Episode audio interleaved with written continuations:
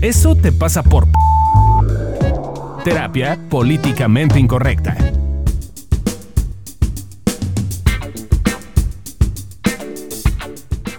Hola, hola, bienvenidos al podcast de Evolución Terapéutica. Eso te pasa por... Y hoy venimos con el tema Eso te pasa por autocrítico, autoexigente, autoputeador. Y están conmigo Amilcar Valdés. Lorena López. Fabio Valdés. Y yo que soy Adriana Carrillo. Y estoy un poco nerviosa porque normalmente la que dirige esto es Alesia, pero hoy no vino. Nos abandonó la sexóloga. No, no, es un ejercicio, muchachos, de, de confianza en nosotros. Uh.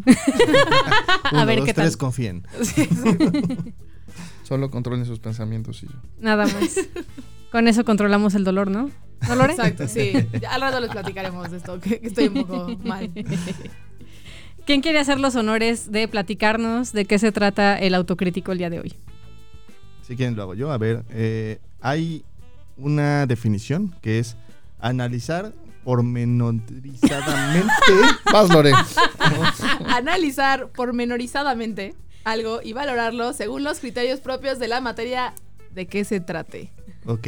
Uy, ni le intenté la definición. Pero es que está cabrón, porque eso es la definición de criticar, ¿no? Ah, no Ah. es de autocriticar. No había definición de Sí, autocriticar. eso fue.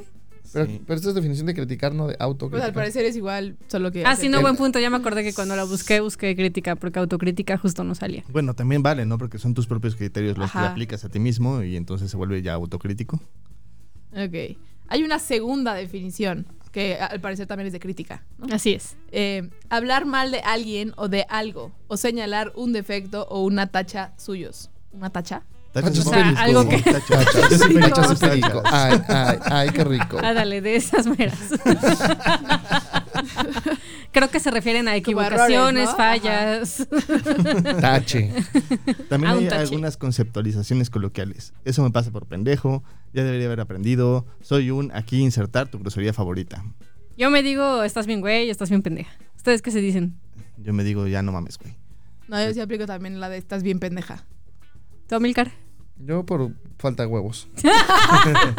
¿Tú te dices eso te pasa por falta de huevos? Sí. ¿Tu autocrítico te cuestiona tu, Mi hombría. tu No, hombría, tu más, virilidad? más que hombría es la voluntad. Digo, si tienes más voluntad, puedes, putito. O sea, si no puedes es porque no tienes voluntad. Ajá. Es abúlico. Uh. No, pues. Ah, no, yo sí creo que si no puedes es porque estás bien pendejo. Sí, Te porque no tienes la capacidad. intelectuales. Ajá. Ajá. Bueno, yo capacidad de cualquier tipo de capacidad. No, bueno, es que yo sé que pendejo no soy, entonces falta huevos. Ay. Siempre. Ok. Pero también hay ciertas conceptualizaciones que chequé eh, de la filosofía y me encontré con una que me pareció muy graciosa que les quiero compartir, que viene de Marx. Que básicamente los marxistas dicen que eh, la autocrítica es un método que permite a los partidos marxistas y demás organizaciones de trabajadores descubrir y superar los errores y las insuficiencias de su actividad. En la sociedad soviética, la crítica y la autocrítica constituyen una de las principales fuerzas motrices del progreso. Ándale. No me parece tan descabellado. Yo estoy de acuerdo No, con de hecho Está bastante. O sea, la leo y digo, o sea, sí, si así, fu- tiene si así sentido. hubiese sido y si así fuera, que es Sí, una gran propuesta. bien, nada más Sí, digo, tiene curioso sentido, tiene el sentido. contexto, ¿no? Eh, una particularidad que distingue la revolución proletaria de las revoluciones precedentes, indicaba ya Marx, es la de someterse a la autocrítica para progresar con éxito. O sea, que si tú usas tu autocrítica para ver qué está saliendo mal y entonces corregirlo, en teoría, Progresas exitosamente. debería. El problema es que eso se quedó claramente en una teoría, Pero no le hicieron mucho caso al pobre Marx. eh, y creo que a veces eh, usamos la autocrítica no como ellos lo proponen, sino para darnos en la madre. Sí, justo yo creo que algo que les hemos venido platicando eh, en los otros temas, y cre- creo que no es la excepción en esta ocasión, eh, no tiene que ver con que la usemos o no la usemos, sino como los extremos, o Así sea, es. los, los niveles, ¿no? Porque creo que de hecho sí, como dice Max, pues, me hace mucho sentido, ¿no? Yo sí creo que la autocrítica te ayuda para mejorar, que ahorita ya platicaremos un poquito de cómo usarla a favor, pero yo creo que más bien es importante empezar a notar eh, qué tanto la usamos y, y empezar a encontrar como este sano equilibrio y no irnos ni al extremo, pero pues tampoco de todo está increíble y todo siempre lo hago maravilloso. Pero creo que es uno de los temas. creo que al principio hay una tendencia importante a. Caga mi voz. Eh, Hay una tendencia importante a hacerlo, como por Esa ejemplo, es la es autocrítica. Puedes no A escuchar. mí me gustaría tener una voz como Barry White, pero bueno. Eh, como que el sistema está diseñado para que te exijas, para que nada sea suficiente. O sea, es- nunca hemos recibido una carta que diga Hacienda, queridos ciudadanos, muchas gracias por pagar sus impuestos en forma. Ah, pero te retrasa un pinche día y ya te trae el requerimiento encima. Entonces hay como esta exigencia, al si lo haces bien es lo mínimo que podrías hacer, pero si lo haces mal entonces le estás cagando. Sí, incluso la educación, ¿no? O sea, la educación está, el 10 es la falta de errores. O sea, no hay un 10 porque realmente hayas hecho un trabajo. O sea, bueno, a lo mejor, a lo mejor habrá un maestro que lo haga, pero en general los 10 tienen que ver con falta de errores o no cometer ninguna falta o hacerlo todo en excelencia. Y en ese sentido, desde ahí ya te están valorando por eh, justo eh, hacer las cosas en excelencia y bien y ya de manera perfecta. Una perfección que a ratos es inalcanzable, ¿no? Sí, Y que te jode además. ajá. A veces sí. Y es muy interesante ver cómo esta es una cosa que los pacientes constantemente traen que los chinga, porque además es, primero empiezan autoexigiéndose y luego empiezan a autoexigirle a las personas que tienen cerca y se hace un tremendo cagadero. Sí, entonces, por ejemplo, yo tengo un paciente que, de hecho, cuando llegó, ni siquiera se daba cuenta que tenía autocrítica, porque él decía, es que no llego, güey, o sea, no llego a lo que, a lo que debería Claro. llegar. Tendría que tener más crítica para poder llegar a lo que yo debería llegar. Y la verdad es que todo el día se les pasaba fregándose, o sea, cuando hicimos el- un ejercicio en el cual se revisaba y veía cuántas veces se fregaba al día, era básicamente una, todo el día. Nunca paraba. Nunca paraba. Sí. es que sí creo que eso es un punto como muy, muy cierto. Si les soy honesta, yo tampoco me he dado cuenta que me jodía hasta que llegué con ustedes. Y me di cuenta. Porque creo que a veces ya lo tomamos como un estilo de vida. O sea, ya es un automático que está ahí todo el tiempo, ¿no? Yo, yo crecí un poco, pues, en un- la escuela a la que iba era un poquito exigente. Chirris. Eh, chirris nomás. Eh, y un poco, eh, sí, la educación y todo el tiempo, eh, el mensaje que nos mandaban, si era eso como de siempre eh, hay algo más, siempre hay un pasito extra. Aunque saques 10, siempre había algo que mejorar. O sea, yo me acuerdo que en los exámenes te ponían el 10, pero aparte te ponían una notita de, eh, no sé. Mejora tu letra. Literal, tu Ay, caligrafía. no. Sí, sí, sí. Tu caligrafía no es la mejor. Eh, 100 planas de tal, para que, no sé. eh, y entonces un poco sí se, se volvía mi automático y parar y darte cuenta que te estás eh, autocriticando o autoexigiendo. Tenían un premio que era un castigo, ¿no? Algo así como. ¿Cómo? Te faltó. te- que en tu escuela tenían un premio, pero que en realidad era como un castigo porque te decían algo así como. Ah, te faltó un chingo. Ah, sí, sí, sí. Es que había, había dos tipos de tarjetitas. Estaba la tarjeta dorada, que para los que fueron en mi escuela, pues ya sabrán de qué escuela, de, qué- de qué escuela estoy hablando. Eh, pero eh, estaba la tarjeta dorada, que eran los cinco mejores promedios del salón, ¿no? Eh, y es que cuando Y si había a- 10 dieces, ¿eh? Se la. se- si había No, 10 pues, dieces. eh, Pues los primeros pregunta. cinco se la pelan, ¿no? ¿O qué? Pues no me acuerdo. Por Ah, orden pero pues alfabético, sí, ya no, valí madre. Pues no sé, Hacía creo una, que era una rifa. Sí, El tú que haga más ahora que lo burpees. dices, Claro que lo dices, no sé qué pasaba en esa situación, supongo que la maestra decidía. Los no, no maestros sé se qué ponían de pasaba. acuerdo y decían, no, hay que bajarle calificación a estos cinco. Yo creo, Sí, que, yo sí. creo que sí. Yo creo que sí hacían eso. Pues no sé qué hacía, pero entonces estaba la tarjeta dorada que eran los cinco mejores y luego estaba, pues, si sacabas como ocho, ocho, cinco, nueve, era una tarjetita que tenía una ardilla, porque la ardilla era el logo de la escuela. Eh, y entonces era una ardilla que te decía como, eh, lo hiciste bien, pero puedes mejorar. Y literalmente te Ah, daban ok. tu ardillita, güey, así, toda jodida, güey. Pudiste, pudiste haber Puedo no fue sido suficiente tu Me 8, faltó. 5 o 9. Pudiste haber sido dorado. Pudiste haber sido dorado, No pero no lo lograste. eres un mediocre y Sí. no lo elegiste. Sí, a mí también me pasa. Eh, eh, Es muy chistoso, ¿no? Porque sí pareciera que, como dijo Milcar, nada es suficiente o siempre hay algo que mejorar y a veces es muy cansado vivir así. Qué dramática soné. ¿Cómo es vivir así? Pero, por ejemplo, yo antes este, decía, tengo de meta tener 10 pacientes a la semana. Según yo, ese era un número adecuado. Y ahora que ya tengo 10 pacientes a la semana, digo, no, no manches, o sea, eso es una mediocridad, debería ser 20. Claro. Y seguramente cuando llegue a tener 20 pacientes a la semana voy a hacer lo mismo. O sea, como que llega un punto en el que esa vocecita llega, nada la llena, Llega nada la satisface. Y, y yo creo que en esto de la vocecita y el que nada eh, la satisface, también tiene que ver con una sensación, ¿no? Eh, tengo una paciente que lleva ya un rato en terapia. eh, y entonces, pero neta ha avanzado un montón y los temas que llegó a trabajar, o sea, neta va súper bien. eh, Sí, eres tú. Pero además. Eh, pero sigue sintiendo que nada es suficiente, pero tiene que ver con que no se pone en paz con la sensación de siento que no es suficiente. Y entonces muchas veces entramos en ese ciclo de quiero más y más y más, porque hay una sensación que no se nos quita. Pues sí. Ahora. eh, Pero entonces, muchachos, ¿qué? O sea, ya vimos que el autocrítico, que en teoría debería servir para eh, ver nuestros errores y mejorar, pero ustedes qué proponen? ¿Cómo podemos sí usarlo a favor? Yo creo que Marx tenía absolutamente toda la razón. Tenía la boca atascada razón, en ese punto al menos. Hace muchos años que lo leí, tendré que volver a leer con esta nueva cabeza para saber. Pero en eso tiene un punto. Y yo lo que practico hoy en día es irme a tomar cafés con mi autoexigencia. Y entonces, pues de repente me dice como, a ver, pendejo, este, la cagaste en esto. ¿No que no te dice pendejo? Abúlico, abúlico. A ver, abúlico. Se lo dice como de cariño. Exacto, así, Ah, así nos llevamos. Así como- Cuando me insulta me dice abúlico. Entonces me dice, a ver, pendejo, te faltaron huevos aquí. Ah. Y o sea, entonces ya- pendejo es el apodo. Sí. Y entonces ya me dice como, pudiste haber mejorado aquí, pudiste haber mejorado allá, pudiste haber hecho el otro. Y en muchas cosas tienes razón. Le digo como, ah, tienes un punto, ok, seguiremos trabajando. Pero también muchas veces de repente es como te la mamas, güey. O sea, Sí. eso sí es inhumano que lo logra hacer, es, ¿no? Como estoy bajando de peso y bajo medio kilo a la semana y me dice, debiste haber bajado tres kilos a la semana. Es como, no mames, güey. O sea, también bájale de huevos tú. Sí. Ah, ¿sí le puedes decir eso a tu, a tu exigencia? Pues como yo me llevo con ella, sí, no sé cómo se llevan ustedes. No, a mí sí me cuesta mucho trabajo. Pero creo que- Yo sí creo le digo, que- ah, sí tienes razón, estoy bien pendejo. Sí, yo, yo soy del equipo Adriana. Creo que justo eso es lo que pasa cuando nos, nos empezamos a pelear con la autoexigencia. Que lo que hacemos es como decirle, o, o le damos toda la razón, que es, sí, tú deber- tienes razón y yo podría cumplir con todas esas cosas, aunque sean irracionales y absurdas. O a veces lo que hago es, me empiezo a pelear con ella y entonces tampoco empiezo a notar donde sí empiezo, he logrado avanzar y que gracias a esta autoexigencia lo he logrado. O sea, si yo tengo la autoexigencia, me, impu- me impulsa a hacer cosas, me impulsa a avanzar, me impulsa, me impulsa a tener más pacientes. Yo también de repente los cuento y digo, ah, debería de tener 40, ¿no? Y es, es una cosa muy absurda, pero a lo mejor de repente, gracias a que pienso que debería tener 40, me fijo que subí de 20 a 27, ¿no? Entonces digo, wow, subí, subí bastante y debería de reconocérmelo también. Algo en lo que he notado que a nosotros como grupo nos sirve muchísimo la exigencia, porque todos aquí somos bien autoexigentes, es por ejemplo cuando hacemos nuestros talleres o estamos dando consulta. O sea, es eso de poner el ojo y el foco también en qué pudo haber sido mejor. Sí creo que ha hecho que la calidad de, de nuestros trabajos hayan mejorado muchísimo con los años. Y para mí eso es súper importante porque es, por ejemplo, en el taller que dimos eh, en de diciembre de fin de año, yo no me quedé con un buen sabor de boca, la neta. Para mí Sí, es no. muy mejorable, pero escucho a los pacientes y es como, güey, les encantó.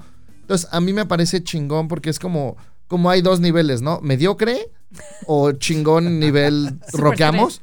Pero ya no lo uso como algo que me flagelo. Antes sí estaría vinculado con él. Claro, los pacientes lo dicen porque bla, bla, y es como, güey, está chingón. Es un taller chingón para lo que hay en el mercado, es una pistolota, es una chingonería. Pero para lo que nosotros hacemos, le falta.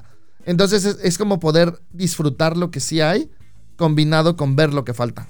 Y como dices, ¿no? O sea, justo es un motor para seguir adelante, porque si estamos viendo también lo que le falta, y no estoy hablando solo del taller, o sea, en todos los aspectos de nuestra vida, voltear a ver también lo que sí falta, es un motor.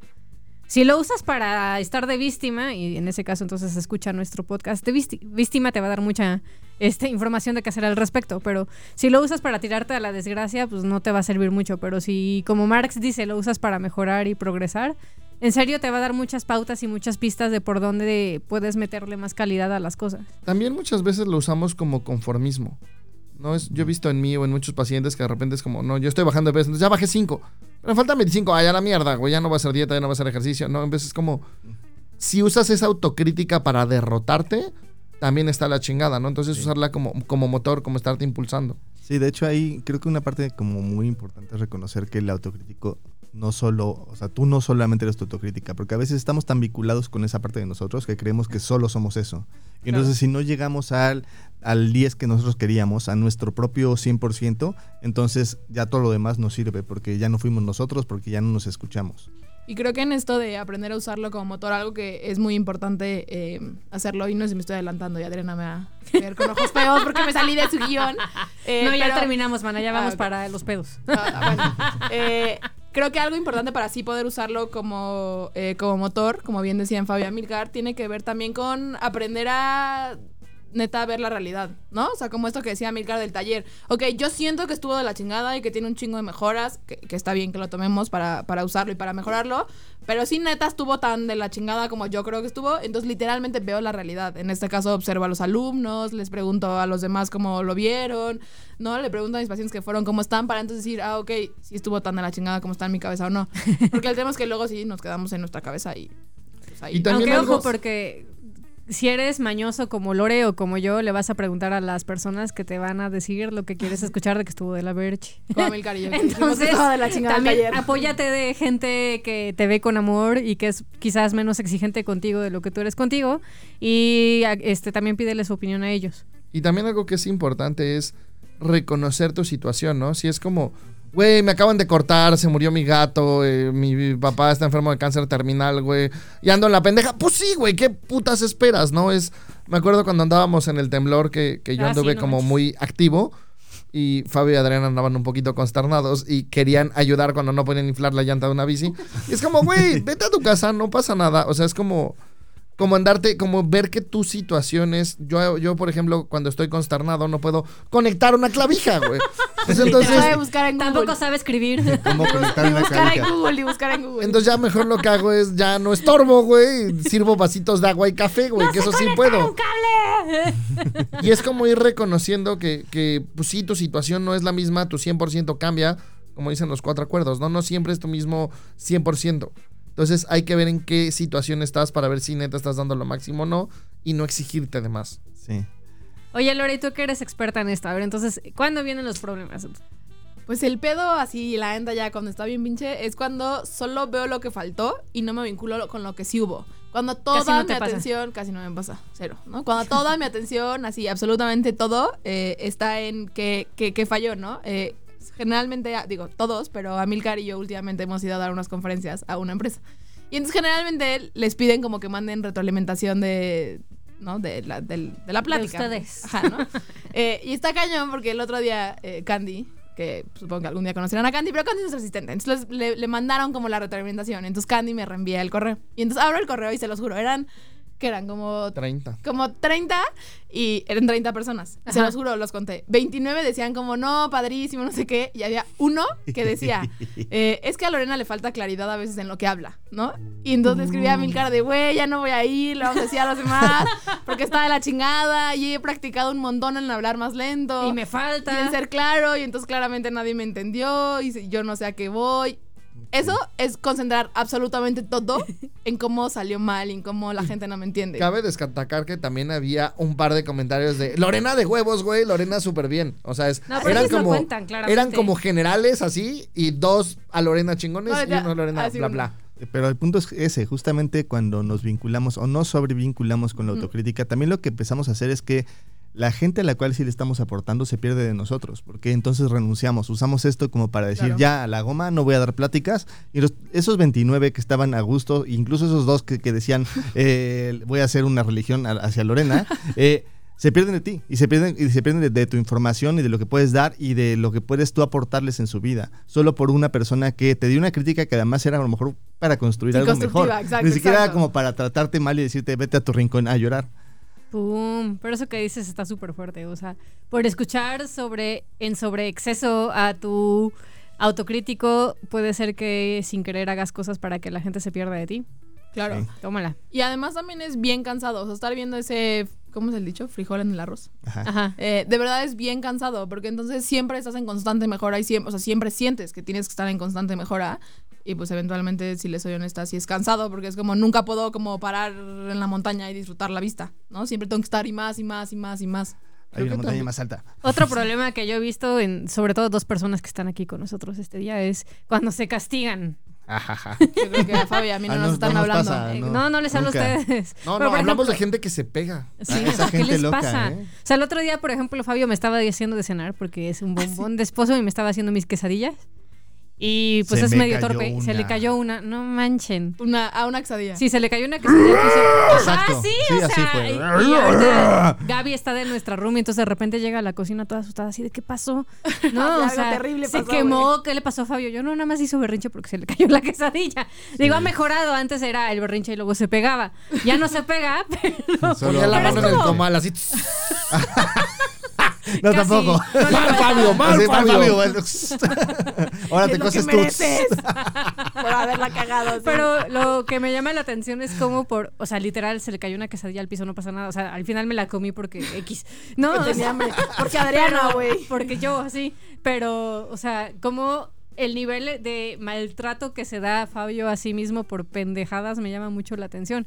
Y no se queda chiquito, pues, o sea, también aquí eh, mi compañera Lore les podrá contar varias. Casi no, casi no. Pero ahorita que dijes. ah, ¿ves? Ya me, me voy a pendejear porque hablé mal. No. Eh. ahorita que dices pendejadas, creo que eso es algo importante. De verdad, muchas veces son pendejadas. Sí. Pero neta, nosotros las interpretamos como que es una cosa increíblemente grave y terrible y que lo hicimos fatal y en realidad solo es una pendejada. Sí, eso, eso es súper importante porque a veces también ya no lo vemos como un aprendizaje futuro. Y es como, ya, hable mal, puto podcast, valió madres, güey, no se lo Sí. voy a mandar a nadie porque está de la verga y nunca voy a volver. Y es como, pues sí, güey, hablaste mal, haz ejercicios de dicción, no hay pedo, güey. Seguimos trabajando.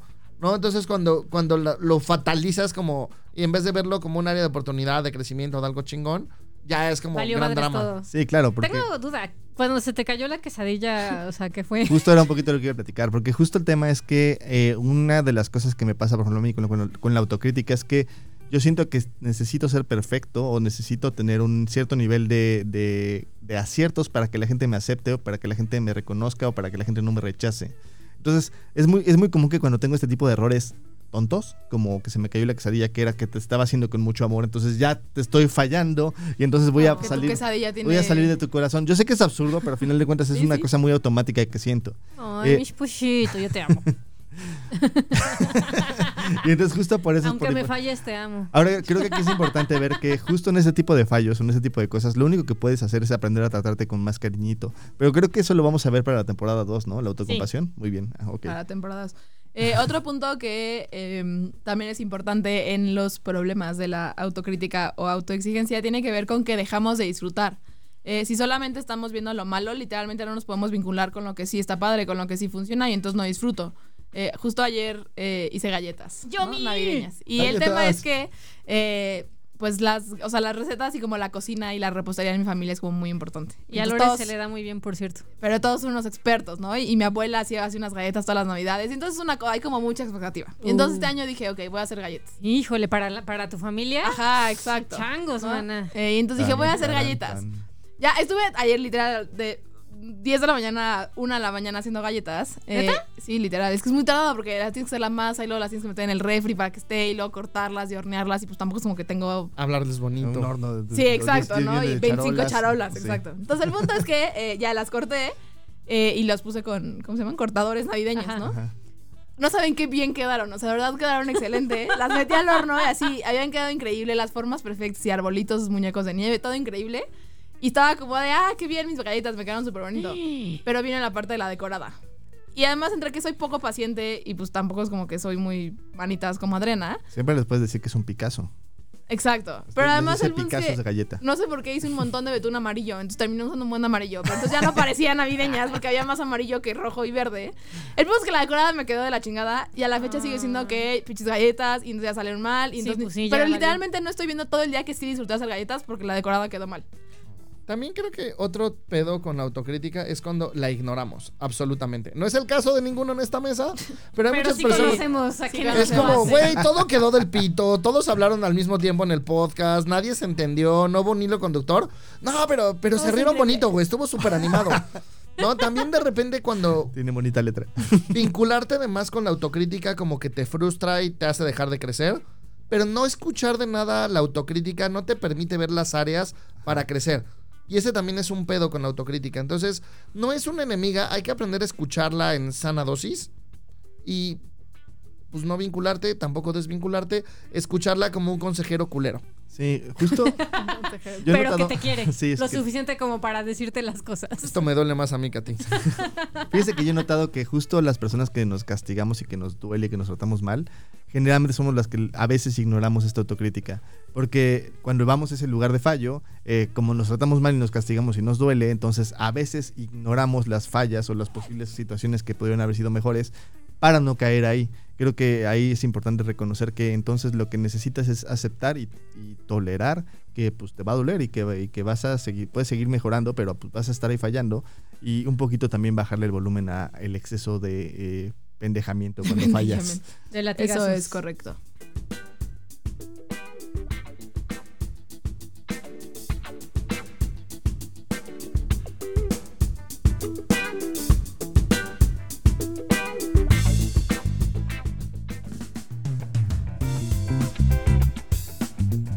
Tip número uno.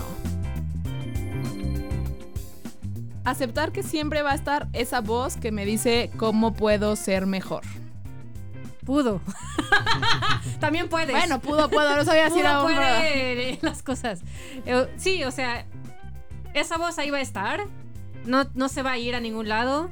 Lo que sí puedes hacer es empezar a escucharla, abrazarla, entender que también está ahí porque te sirve, porque te ayuda. Si te peleas con ella, lo más probable es que o le subas de volumen y entonces sea todo lo que escuchas, o que como otras personas que conocemos no la escuches para nada y entonces todo es increíble, pero en realidad no está increíble. Sí, aquí también es importante reconocer que a veces, quizás en algún punto en el cual empiezo a usar un psicotrópico como alcohol, en algún punto se me va a ir esa vocecita y entonces de repente yo quiero que eso se vuelva constante y me la paso borracho todos los días. Eh, la realidad es que no importa lo que hagas, en el momento en que tú estés en conciencia va a estar esa voz. Es mejor aprender a lidiar con ella que buscar alguna forma de evitarla o de ya no escucharla. Tip número 2. Aprender a escuchar esa voz sabiendo que también hay otras voces en balance. Sí, nuestra cabeza es como una orquesta de voces. Eh, hay muchísimas. ¿no? qué filosófico, de ¿eh? Fabio. Eh. Como abajo, en el fondo del mar, una montaña, se asoma. No, pero es real. O sea, si tenemos una voz que nos está criticando, tenemos una voz que nos está alentando, tenemos una voz que nos dice que qué lindos somos y que la habla, y tenemos una voz que nos está todo el tiempo como echando la mano de ver las cosas que están laterales, que nos Híjole, dice casi no bromas. escucho a esas orquestas, ¿eh? O sea, creo No. que sí tengo una voz predominante. Pero, Pero eso tiene mucho que ver con que estás peleada con la voz de la autocrítica. Cuando esperas que algo se vaya, toda tu atención está en eso. Mm. Entonces, a la única voz que escuchas es la autocrítica porque quieres que se calle. Cuando neta aplicas el tipo 1 y te pones en paz, entonces ya puedes escuchar a toda la A orquesta. A los violines y pianos, y no solo al coro de voces y las arpas. las flautas y los no, no oboes. solo la tambora. Tip número 3. Vincularme con lo chido. Uy, es todo un tip este. Sí. A ver, no importa qué tanto la hayas regado. O sea, quizás tuviste la regada más grande del universo, como un amigo que una vez rompió el baño de la. ¿El baño? Sí, se, se- digamos que tenía diarrea y por, por idiático se sentó en el- la taza de una manera equivocada, rompió la taza Ajá. y creó todo un desmadre. Desde entonces le empezaron a decir, de, le pusieron un nombre ahí que, que no voy a decir porque no van a saber quién es. Pero la Oh. cosa es que después de eso, eh, básicamente su familia de política ya no lo quiso ver porque estaba en la casa de la novia. ¿Es en serio? Es en serio. Eh, ajá. Pero Dice aún, la que se cagan los calzones, güey. Es por accidentes de enfermedad. Está Pero- siendo empática. aún así, correcto. aún Oye. así, aún así ese güey, aún esa persona que cometió el error así, más garrafal de la historia, puede ver lo positivo. Y lo positivo en ese sentido era que, por ejemplo, su Esa mujer familia lo- no era para él, Sí, claramente. No se rajó mujer- el culo. Su mujer lo trataba bastante mal. Su novia lo trataba bastante mal. Y después de eso consiguió una novia que lo empezó a tratar bastante bien. eh. Incluso en y que ese tipo de cosas sus se empiezan a cagadas, ver. literal. Sí, sí, literal. Literal. Y, y creo que en esto de vincularte con lo chido no tiene que ver con dejar de ver lo que no funcionó, lo que podría eh, funcionar mejor. Simplemente aprender a ver las dos a la mis- al mismo tiempo.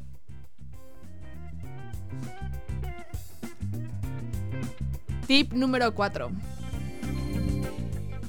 Notar que vas a valer lo mismo aunque te equivoques o no hagas las cosas como tú crees que deberían de ser. La gente en tu vida te ama por quien eres. Ay, qué ese a mí me sirve porque sí siento que si la cago la gente me deja de creer. O Fabio, claramente ya lo Sí. dejaste de querer porque se le cayó Porque la mi quesadilla le hizo mal, güey. Sí. Se la comió con todo y pelos. Qué. También la quesadilla. Pelos de- hay que mencionar que son pelos de mi gato, por favor, quede claro. Tip número 5. Aprender a ser compasivo conmigo. No, muchachos, siento que necesitamos como un podcast de ser, ser compasivo, ¿no? Sí, yo creo que lo deberíamos de armar para la siguiente temporada, porque esta temporada no va, no va con ese tono, pero Tip número 5 bis. Aprender a escuchar tu autocrítico para seguir mejorando y notar las cosas que te faltan. No es un mal tipo. Es un buen tipo, de verdad. Te trata bien, te. Digo, no, te dice groserías y te trata mal con un látigo, pero no es un mal tipo, de verdad. Pero nos Te lle- quiere. quiere llevar a tu mejor tú, a tu mejor versión, a tu excelencia y perfección. No lo vas a alcanzar, pero está bien que esté empujándote para poder llegar hacia donde tú quieres avanzar y para donde tú quieres llegar en el futuro. Gracias, autocrítico. Y, y noten que es aprender a escuchar, no a aferrarte, colgarte, así, decir, claro, eres todo en mi universo. Solo es escuchar. Y escuchar implica que habrá veces dirá mamadas. No todo lo que dice el autocrítico es falso, no todo lo que dice el autocrítico es cierto. Entonces, aprender a discernir cuando está diciendo sandeces y cuando está diciendo incoherencias y cuando está diciendo pendejadas, pero cuando está siendo asertivo, amoroso y mostrando fallos claros. Muy bonito. Y si no sigues los tips en excelencia, pues siempre te puedes pegar o algo. No lo recomiendo como, como una persona que suele hacer eso. Yo recomiendo que aprendas más bien a gritar o pe- perrincharte o hacer pataletas o, O poner la mano en el comal. Y elegir que no te duela. Porque todo está en la cabeza. Exacto.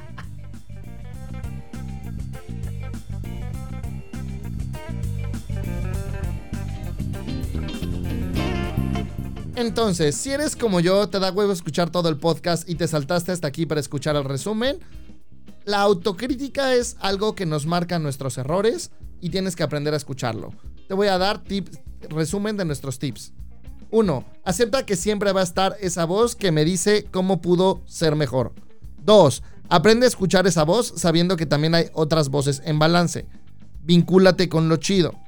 Notar que vas a valer lo mismo cuando te equivoques o no hagas las cosas como tú crees que deberían de ser. La gente en tu vida te ama por quien eres. Aprende a ser compasivo contigo. Para esto habrá otro episodio. Y tip final, aprende a escuchar tu autocrítico para seguir mejorando y notar las cosas que te faltan. Y bueno, entonces esto fue todo por hoy. Vamos a pasar al bonito momento de la venta. Eh, si quieren asistir a terapia con nosotros, somos un grupo de bonitos terapeutas y asistir a nuestros bonitos talleres del próximo año, eh, nos puedes encontrar en Facebook o Instagram como Evolución Terapéutica con acento. eh, o al nuestro teléfono 6840 9301 o si no eres de hablar y te gusta WhatsApp, también nos puedes mandar un mensaje al 55 48 79 0009, todo esto en la Ciudad de México. Y esto fue Eso te pasa por el podcast de Evolución Terapéutica. Nos vemos en el siguiente episodio.